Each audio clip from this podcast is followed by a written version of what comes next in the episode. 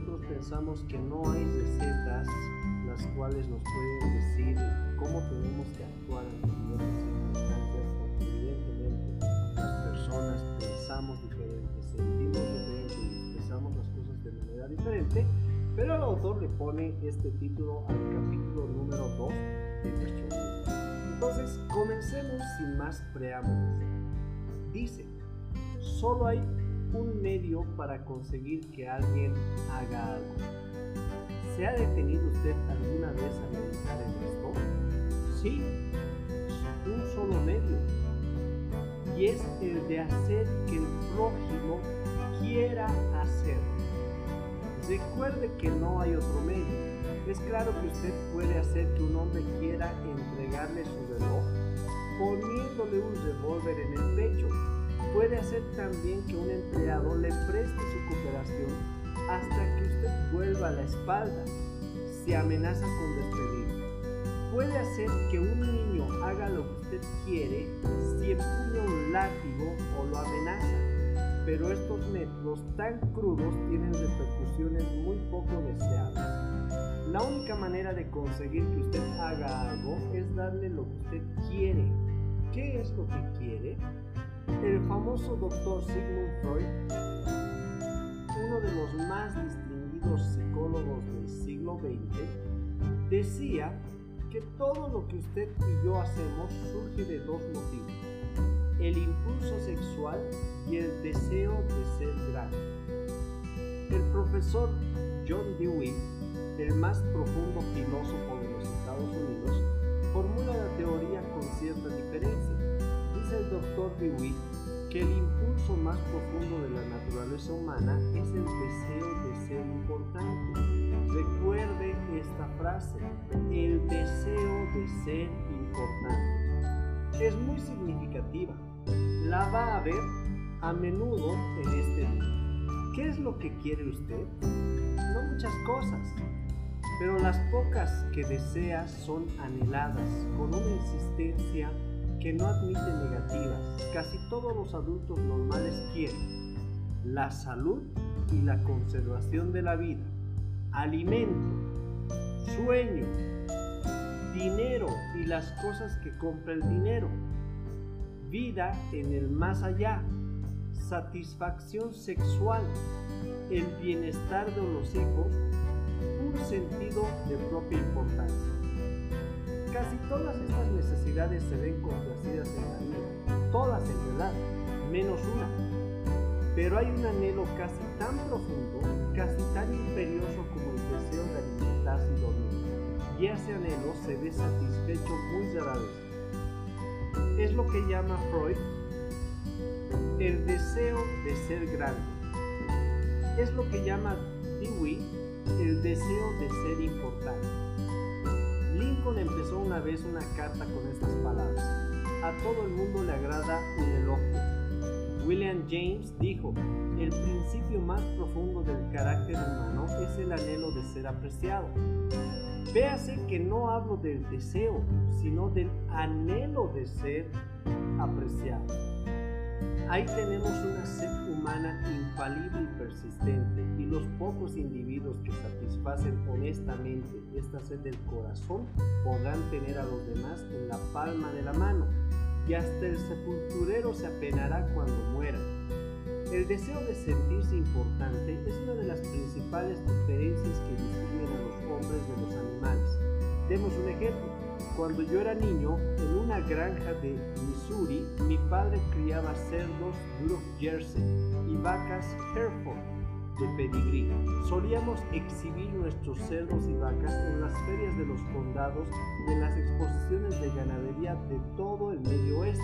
Obteníamos primeros premios por veintenas mi padre fijaba las cintas azules en un trozo de muselina blanca y cuando llegaban amigos o visitantes a nuestra casa sacaba esa muselina y entre él y yo mostrábamos los premios. Los cerdos no se interesaban por las cintas que habían ganado, pero mi padre sí.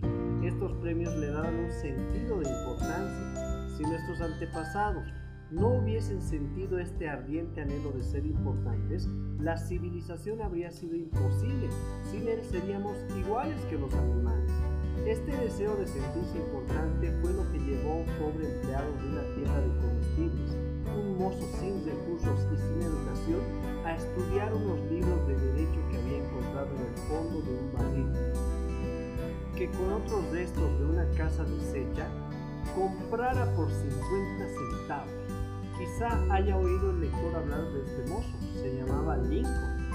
Este deseo de sentirse importante fue lo que inspiró a Dickens para escribir sus novelas inmortales. Este deseo inspiró a Sir Christopher Wren en el diseño de sus sinfonías de piedra. Este deseo hizo que Rockefeller reuniera millones y millones de dólares que jamás gastó. Y este mismo deseo hace que los hombres más ricos de cada ciudad construyan una casa demasiado amplia para sus necesidades. Este deseo hace que todos pretendamos vestir de acuerdo con la última moda, conducir el automóvil más reciente y hablar de nuestros hijos tan inteligentes. Este mismo deseo es el que lleva a muchos jóvenes a ser pistoleros y bandoleros. Casi todos los criminales jóvenes, dice Rooney, ex jefe de la policía de Nueva York, tienen un excesivo egoísmo y su primer pedido después de ser arrestados es que les lleven esos perniciosos periódicos en que se los pinta como héroes. La perspectiva de cumplir una condena parece remota, en tanto el criminal puede, puede, puede extasiarse ante una fotografía suya que comparte las páginas con las de famosos deportistas, estrellas del cine, la televisión y si usted me dice cómo satisface sus deseos de ser importante, le diré que es usted. Eso es lo que determina su carácter. Es la cosa más significativa que hay en usted. Por ejemplo, Rockefeller satisfacía su deseo de importancia dando dinero para que se levantara un hospital moderno en Pekín, China, a fin de atender a millones de pobres a quienes no había visto jamás ni jamás vería. Dillinger, en cambio, se sentía importante como bandido, asaltante de bancos y asesino. Cuando los agentes federales lo perseguían, penetró en una granja de Minnesota y exclamó, soy Dillinger, estaba orgulloso de ser el enemigo público número uno. Si la diferencia significativa que se advierte entre Dillinger y Rockefeller es la forma en que satisfacían sus deseos de ser importantes. La historia chispea con diversos ejemplos de personas famosas que lucharon por dar satisfacción a sus deseos de importancia. El mismo George Washington quería ser llamado su poderío, el presidente de los Estados Unidos, y Colón reclamaba el título de almirante del océano y virrey de las Indias. Catalina la Grande se negaba a abrir cartas que no estuvieran dirigidas a su majestad imperial y la señora de Lincoln en la Casa Blanca se volvió una vez hacia la señora de Grant como una tigresa y gritó, ¿cómo se atreve usted a sentarse en mi presencia sin que le haya invitado a hacerlo?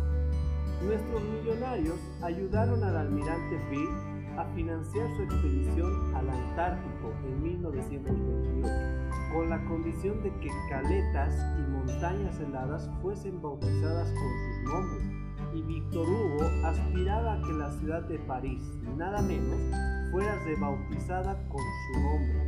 Hasta Shakespeare, grande entre los grandes, trató de agregar brillo a su nombre, procurándose un escudo de nobleza para su familia. Hay personas que se convierten en inválidos para obtener simpatía y atención y satisfacer así sus deseos de importancia. Por ejemplo, tomemos a la señora McKinley. Se sentía importante al obligar a su esposo, el presidente de los Estados Unidos, a descuidar importantes asuntos de Estado para reclinarse junto a su cama, un brazo en torno a su cuerpo, hasta que la hiciera dormir.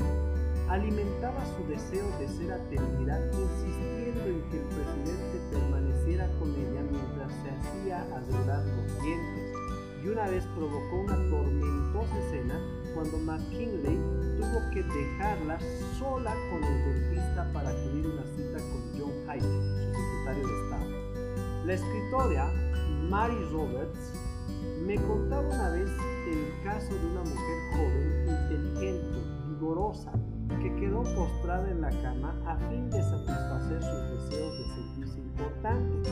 Un día, relata la señora Reinhardt, esta mujer se vio obligada a afrontar algo. ¿Acaso su edad y el hecho de que nunca se casaría?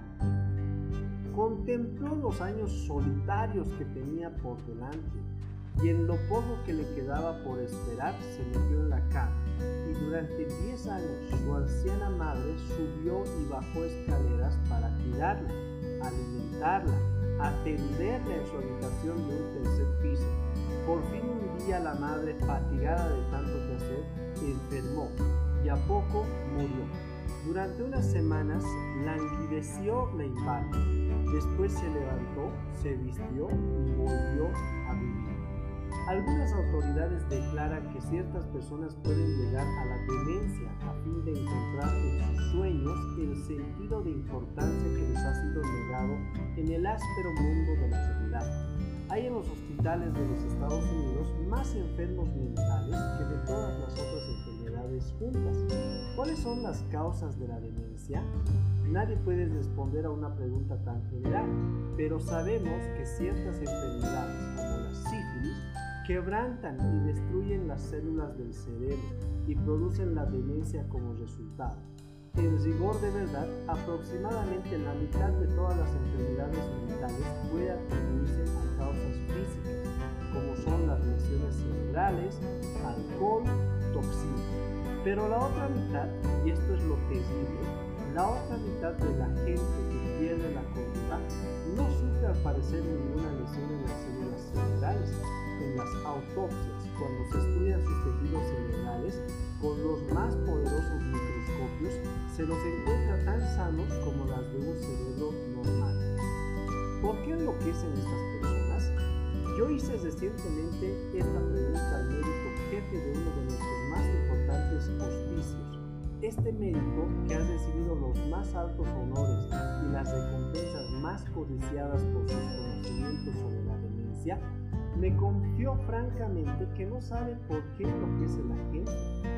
Nadie lo sabe de seguro, pero me dijo que muchas personas que enloquecen encuentran en la demencia ese sentido de su importancia que no pudieron obtener en el mundo de la realidad. Después me narró lo siguiente. Tengo una paciente cuyo casamiento resultó una tragedia. Deseaba amor, satisfacción sexual, hijos y prestigio social pero la vida destrozó todas sus esperanzas. Su esposo no la amaba, hasta se negaba a comer con ella y la obligaba a servirle las comidas en su cuarto. No tenía hijos ni importancia social, enloqueció y en su imaginación se divorció y recuperó su nombre de soltera. Ahora cree que se ha casado con un aristócrata inglés e insiste en que se llama Lady Smith y en cuanto a los hijos, se imagina que todas las noches da a luz a uno. Cada vez que la visito me dice, doctor, anoche tuve un bebé.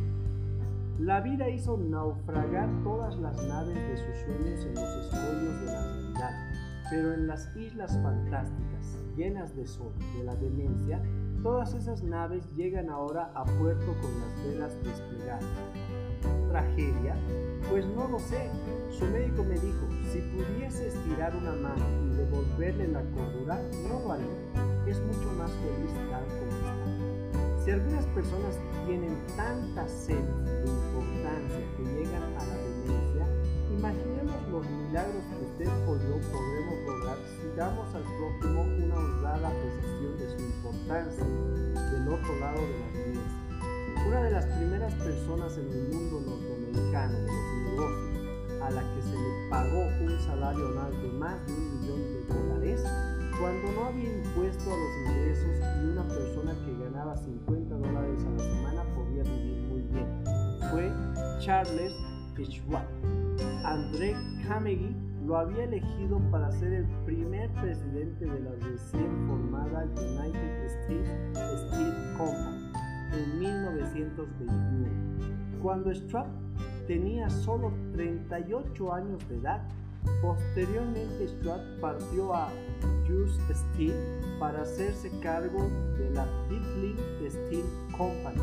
En ese momento cargaba de problemas y lo reconstruyó hasta volver a una de las compañías de mejor balance en el país. ¿Por qué pagaba Andrew Carnegie a Charles Schwab más de un millón de dólares por año, o sea, unos 3 mil dólares por día? ¿Por qué? ¿Acaso Schwab era un genio? No, porque sabía más que los otros técnicos acerca de la fabricación de acero. Tampoco. Charles Schwab me ha confesado que trabajaban con él muchos hombres que sabían considerablemente más que él acerca de la fabricación del acero. Schwab aseguraba que se le pagaba ese sueldo sobre todo por su capacidad de tratar con la gente. Le pregunté cómo hacía. Voy a dar su secreto en sus mismas palabras, palabras que deberían ser grabadas en bronce y fijadas en todos los hogares y escuelas, en todas las tiendas y oficinas del país, palabras que los niños deberían recordar de memoria en lugar de esforzarse por saber la conjugación de verbos latinos o la cifra de la lluvia anual palabras que transformarán su vida, lector y la mía por poco que las escuchemos.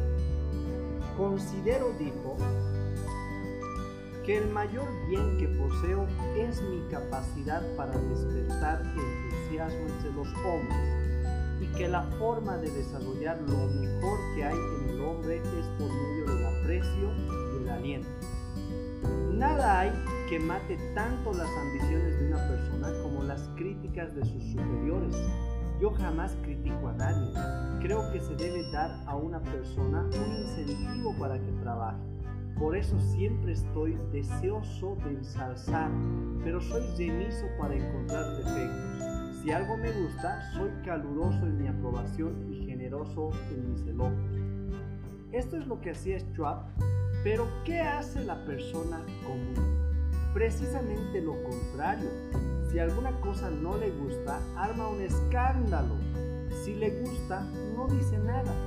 En mi amplia relación con la vida, en mis encuentros con muchos grandes personajes en diversas partes del mundo, declaró Schwab, no he encontrado todavía la persona, por grande que fuese o elevadas sus soluciones, que no cumpliera mejor trabajo y realizara mayores esfuerzos dentro de un espíritu de aprobación que dentro de un espíritu de crítica. Esa fue, agregó francamente, una de las principales razones del notable éxito de Carnegie. Carnegie elogiaba a sus semejantes en público y en privado. Carnegie quiso elogiar a sus ayudantes hasta después de muerte. Para su tumba escribió un epitafio que decía, Aquí yace un hombre que supo cómo rodearse de hombres más hábiles que él.